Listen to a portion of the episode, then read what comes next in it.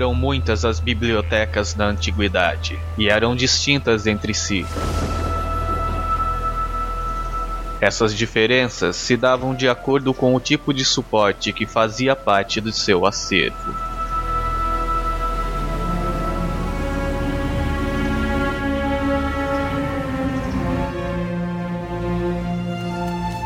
No século IX a.C., na margem ocidental do rio Tigre, a biblioteca de Nínive, propriedade do rei Assurbanipal II, tinha seu acervo documentado em blocos de argila cozida e escrito em caracteres cuneifóricos.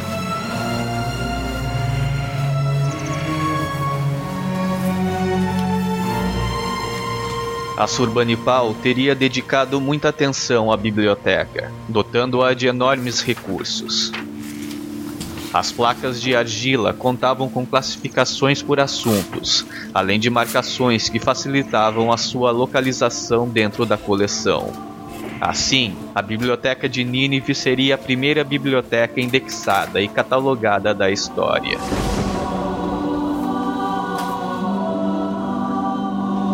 Mas a biblioteca de Nínive, como outras bibliotecas em templos e palácios da Babilônia, sucumbiram ao tempo e tampouco tinham o esplendor da maior biblioteca da antiguidade.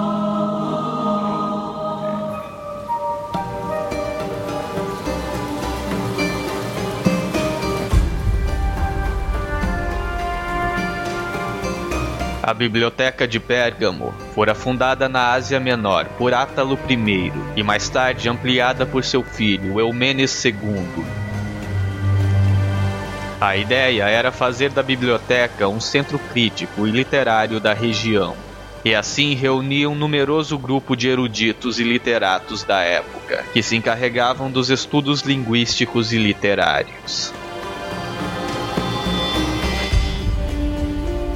Desta forma, a biblioteca de Pérgamo chegou a gozar de grande reputação e contava com um acervo de mais de mil volumes.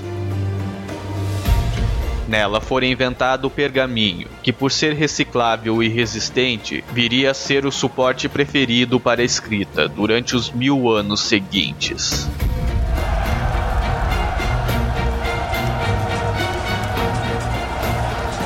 Mas devido ao saque feito por Marco Antônio em 40 a.C., a biblioteca desapareceu. O grande investimento feito na biblioteca de Pérgamo tinha por objetivo competir com a maior biblioteca da antiguidade. Porém, jamais alcançou tal reputação intelectual.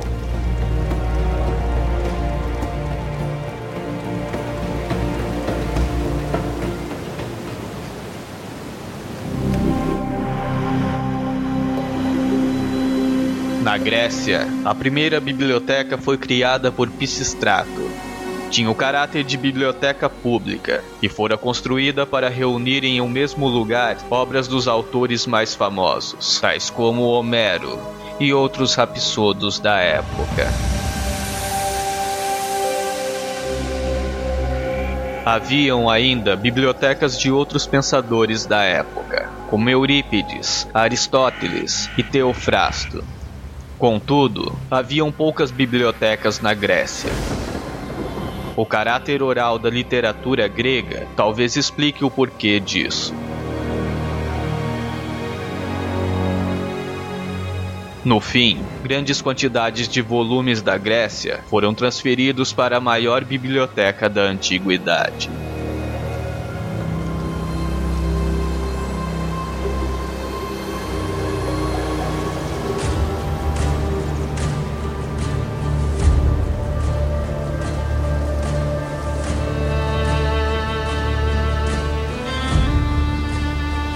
Roma, a fundação de bibliotecas apresenta um verdadeiro avanço na representação física e crítica das chamadas Casas da Sabedoria.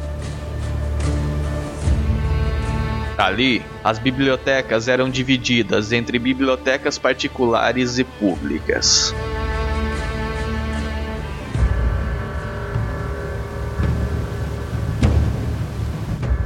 Muitas das primeiras bibliotecas privadas de Roma tiveram como base acervos provenientes de saques de guerra. Entre 106 e 43 a.C., época de Cícero, os romanos mais cultos podiam dispor de livros copiados de forma ortodoxa por escribas, ou em muitos casos, escravos cultos vindos da Grécia. O próprio Cícero, como muitos outros romanos, era dono de uma grande biblioteca particular, a qual muito apreciava. No fim do período republicano de Roma, existiam inúmeras bibliotecas privadas. Entre elas, a famosa Vila dos Papiros, em Herculano, que permaneceu durante muitos séculos, oculta sob as cinzas da famosa erupção do Vesúvio.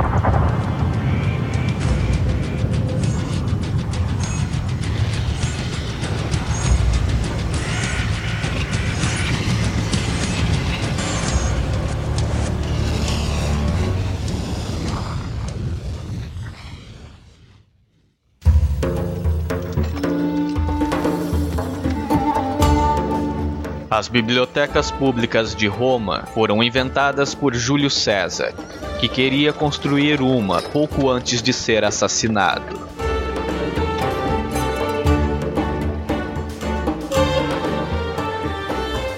Depois de sua morte, um de seus partidários, Assínio Pólio, e o escritor Públio Terêncio Varrão levaram o projeto adiante, e em 39 a.C.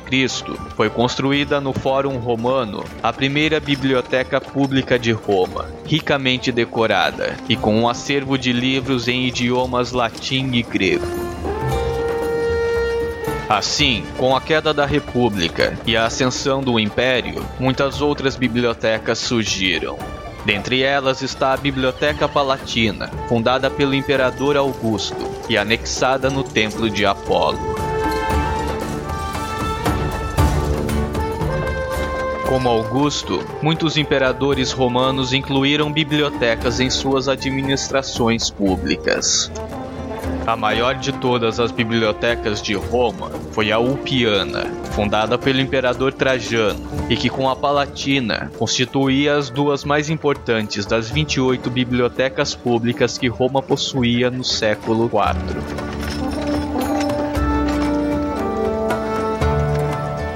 Mas as bibliotecas de Roma acabariam desaparecendo Os sucessivos incêndios e o caos político em que Roma mergulhou levaram, consequentemente, à destruição das bibliotecas romanas. Fim muito semelhante ao da biblioteca que fora o grande centro de conhecimento durante séculos.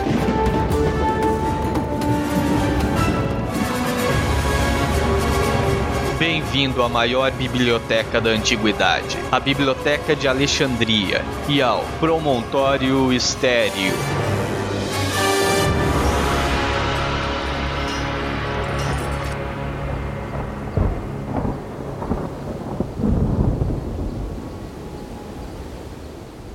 Duzentos e oitenta antes de Cristo, Alexandria, A cidade fora fundada por Alexandre o Grande e construída pela sua guarda real.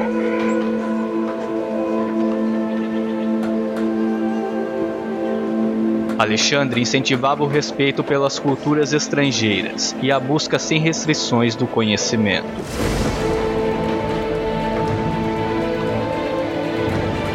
Alexandria fora construída para ser o centro mundial de comércio, cultura e aprendizagem. Desta forma, era embelezada com largas avenidas com 30 metros de largura, arquitetura e esculturas elegantes, além do túmulo monumental do próprio Alexandre.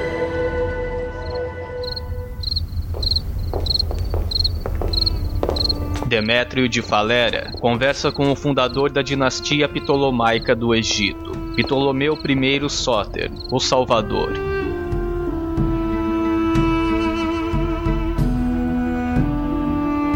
O talentoso filósofo insiste que Alexandria deve se tornar uma rival cultural de Atenas.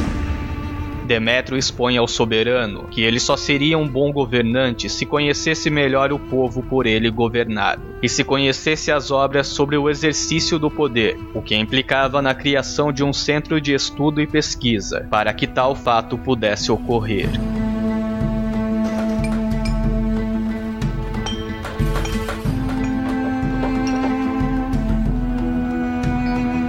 Ptolomeu I não era apenas um tirano, mas um homem de letras com uma queda por tudo que estivesse ligado ao intelecto. Assim, convencido por Demétrio, manda erguer um magnífico edifício nas proximidades do Palácio Real. Era fundada a Biblioteca de Alexandria.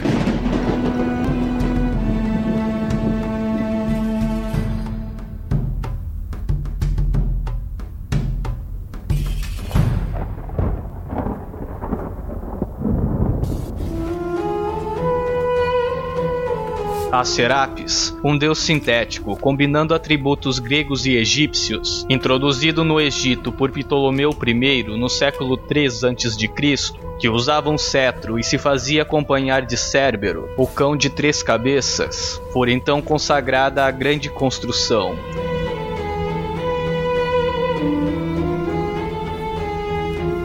Mas a Biblioteca de Alexandria, na verdade, não era apenas uma, mas duas. A maior e principal fora construída no século 3 a.C., no interior do Museu, ou Templo das Musas.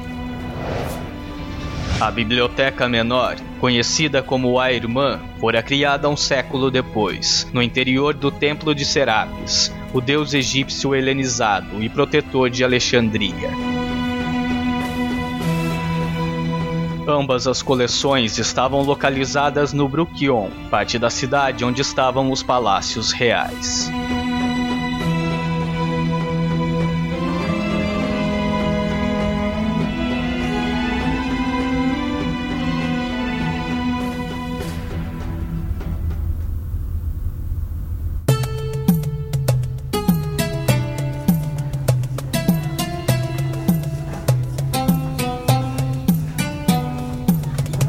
Seus primeiros três séculos, da fundação à chegada de César, a biblioteca, partindo dos 200 rolos iniciais do tempo de Ptolomeu II Filadelfo, chegou-se a acomodar mais de 700 mil rolos em volumes diversos. Embora isso não significasse necessariamente que houvesse o mesmo total de obras.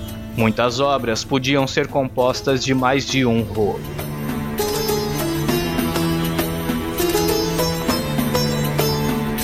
O acervo começara a ser formado junto com a fundação da biblioteca. Contudo, as formas como se adquiriam as obras eram bem diversificadas. Apaixonado colecionador, Ptolomeu II Filadelfo comprara todos os papiros e rolos que conseguiu adquirir, e até mesmo bibliotecas inteiras.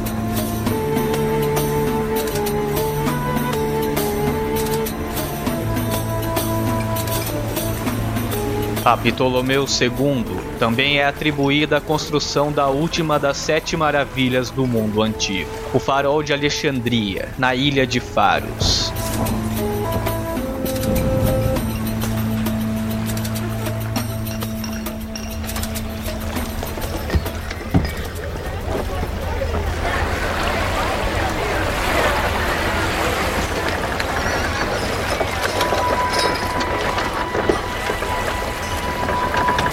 Para conseguir manuscritos originais ou raros, não se mediam esforços, e a ética era posta de lado.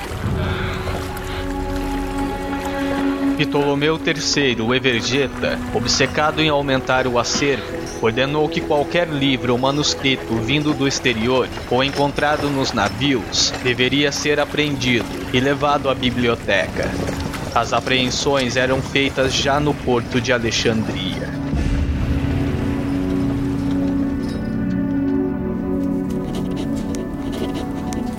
Depois de copiado, o original ficava na biblioteca, ao passo que a cópia era devolvida ao dono, junto com um prêmio de 15 talentos.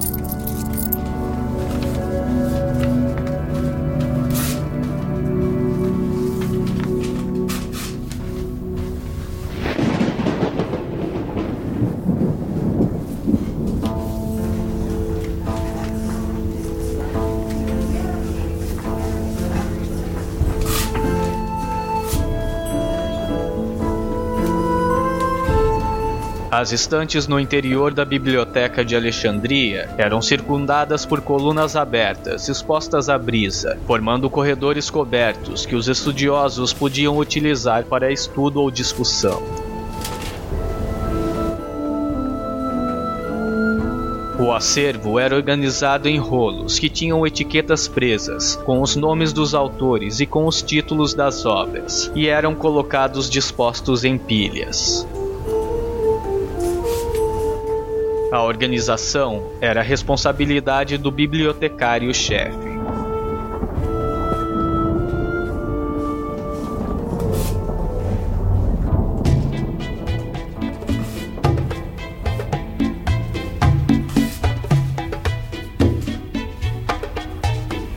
Para qualquer intelectual, ser convidado para o cargo de bibliotecário-chefe em Alexandria era alcançar a glória.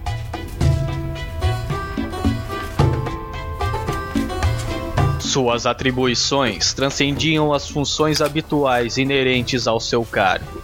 Como humanistas e filólogos, eram encarregados de reorganizar as obras dos autores. Eram encarregados também da tutoria dos príncipes reais, a quem deveriam orientar nas leituras e no gosto.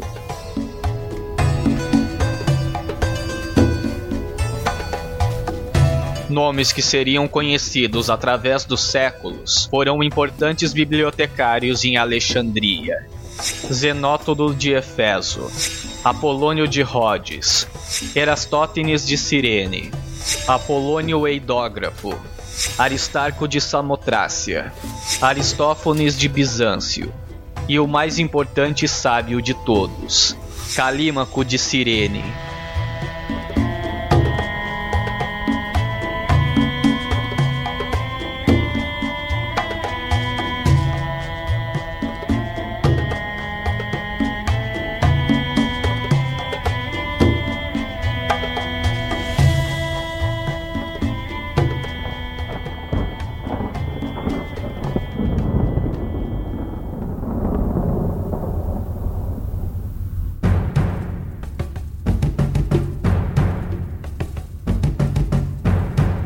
Na biblioteca, os sábios estudavam tudo.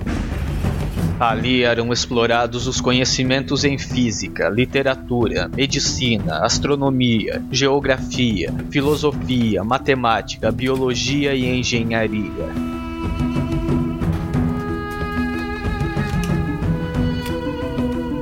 Na biblioteca de Alexandria, o conhecimento do mundo era coletado e assimilado pela primeira vez na existência humana.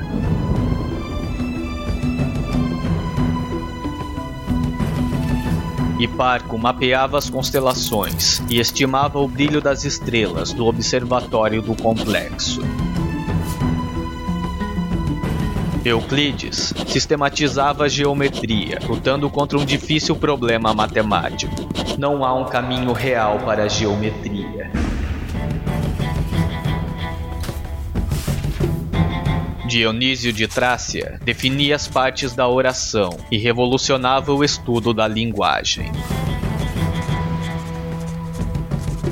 Havia também Hipátia, a grande matemática e astrônoma, cuja história conta que fora atacada em plena rua por cristãos enfurecidos e então assassinada.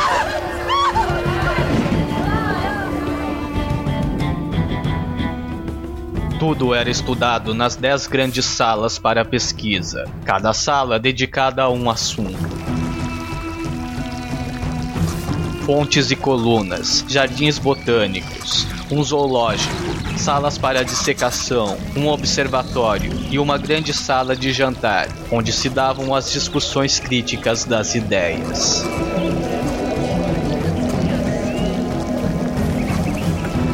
Assim, o tesouro da Biblioteca de Alexandria, os livros, tornavam-se cada vez mais completos de conhecimento.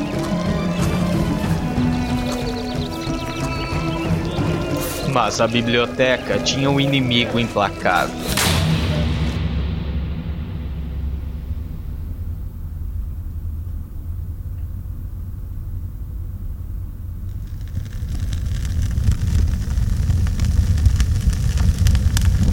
Os incêndios fazem parte da história da Biblioteca de Alexandria, e o frágil papiro não teria ardido apenas uma vez. 48 a.C. Júlio César está cercado no Palácio Real. Em defesa de sua amante, Cleópatra, ordena que sejam incendiados os navios ancorados no porto de Alexandria. Incontrolável, o fogo se espalha pela cidade e atinge os armazéns, propagando-se até alcançar a biblioteca do Monsignor. Mais de 40 mil rolos foram destruídos de uma só vez. Este fora apenas o primeiro incêndio pelo qual a Biblioteca de Alexandria passaria.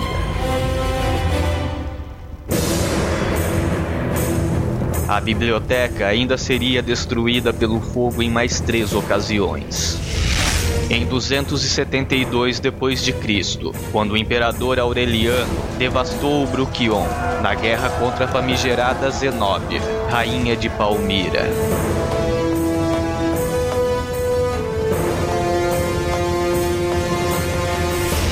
392, quando o imperador Teodósio I, com a colaboração de Teófilo, patriarca de Alexandria, arrasou-a juntamente com outros edifícios pagãos. e em 642 pelos muçulmanos, sob a chefia do califa Omar I.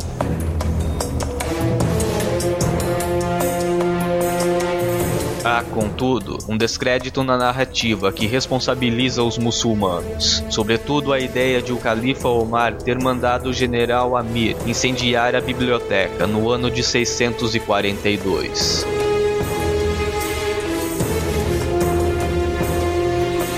Especula-se que quem terminara por fazer carga pesada contra os templos pagãos e sobre a biblioteca, já empobrecida no século IV, foi o bispo Teófilo, que vira naquele prédio um depósito de maldades do paganismo e ateísmo, mobilizando a multidão cristã para sua demolição, ocorrida provavelmente no ano de 392.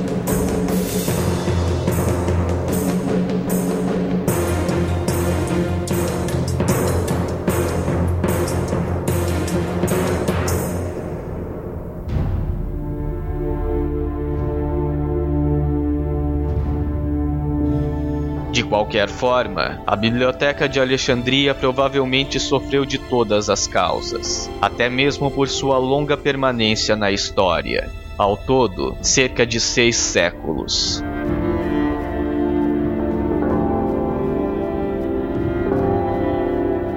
Entre os anos de 280 a.C. a 416 d.C., a Biblioteca de Alexandria reuniu o maior acervo de cultura e ciência da antiguidade.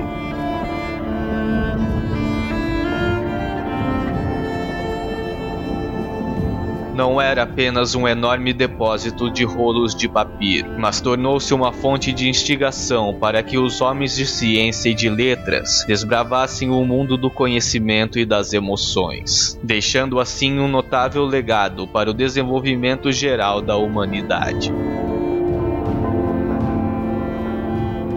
As sementes da cultura atual foram semeadas nas velhas galerias da grande biblioteca. Certamente, o homem moderno tem muito a aprender das lições de Alexandria. Da lendária biblioteca, tudo o que resta hoje é um subterrâneo úmido e aquecido do anexo chamado Serapeu, a princípio um templo e posteriormente reconsagrado ao saber. Ali estão algumas velhas prateleiras desintegrando-se, o único remanescente físico daquela que teria sido o cérebro e a glória da maior cidade do planeta, a primeira instituição de pesquisa verdadeira na história do mundo.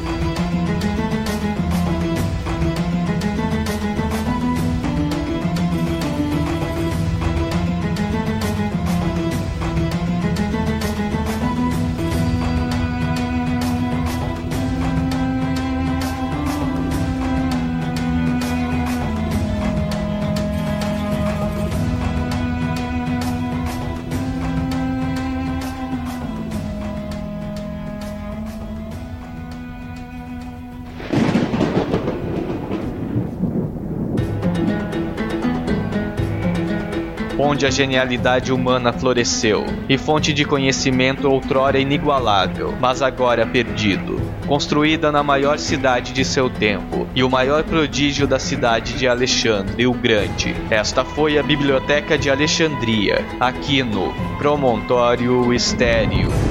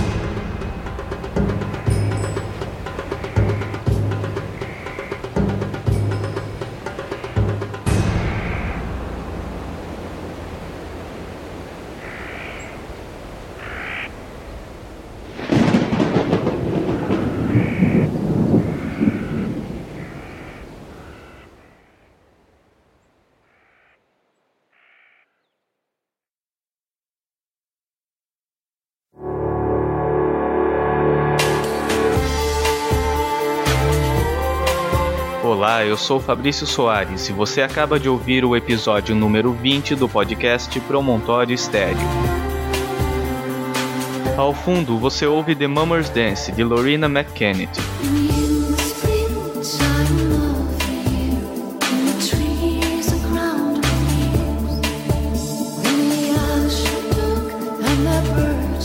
Este episódio faz parte da série de episódios nos quais o Promontório Estéreo conta a história não de pessoas, mas daquilo que elas vêm produzindo ao longo dos tempos. Temas assim serão publicados a cada cinco episódios, e eu gostaria muito se você pudesse enviar sugestões de pauta. Eu estive no podcast TemaCast para falar sobre Irineu Evangelista de Souza, o Barão de Mauá, Acesse temacast.com.br e ouça o episódio número 11, Barão de Mauá. O link para o podcast encontra-se no post deste episódio. O Gleidson Leitão, do inovar.net, onde mantém vários podcasts e posts relacionados à mídia, comentou o último episódio do Promontório Estéreo. Ele elogia o programa e sugere melhorias nos posts dos episódios. Obrigado por seu comentário, Gleidson, e as sugestões serão estudadas para que eu possa aplicá-las da melhor forma possível.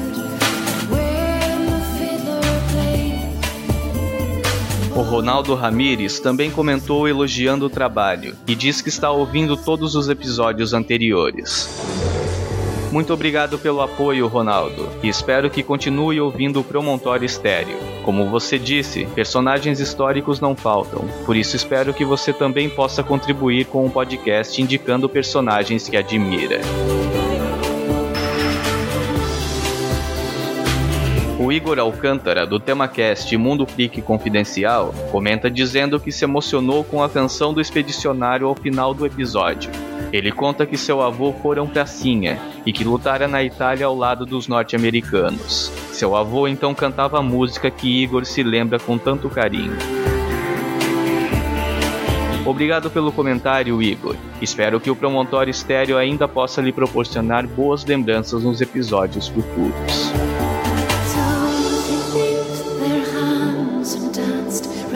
Você pode deixar um comentário nos posts dos episódios do Promontório Estéreo acessando promontoriostereo.com.br.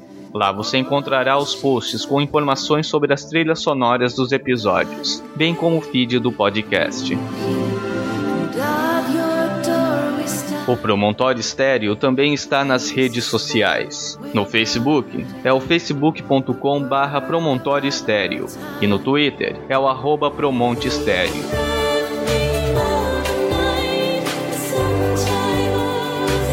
Para entrar em contato com o Promontório Estéreo e fazer suas críticas, dar sugestões, opiniões ou elogios, Há ainda a opção de enviar um e-mail para promontoriostereo.gmail.com. Mas caso prefira, há no site um espaço para contato. Basta preencher o formulário com seu comentário, e então seu e-mail será recebido na minha caixa de entrada. Convido a enviar um comentário em áudio também. Ele será colocado no episódio seguinte nesta sessão. Você também pode ajudar o Promontório Estéreo a crescer avaliando e comentando o podcast na iTunes Store, mas principalmente recomendando os episódios para seus amigos. Falando sobre tantas pessoas diferentes com histórias fascinantes, certamente um episódio deve agradá-los. Eu sou Fabrício Soares e até o episódio número 21 do podcast Promontório Estéreo.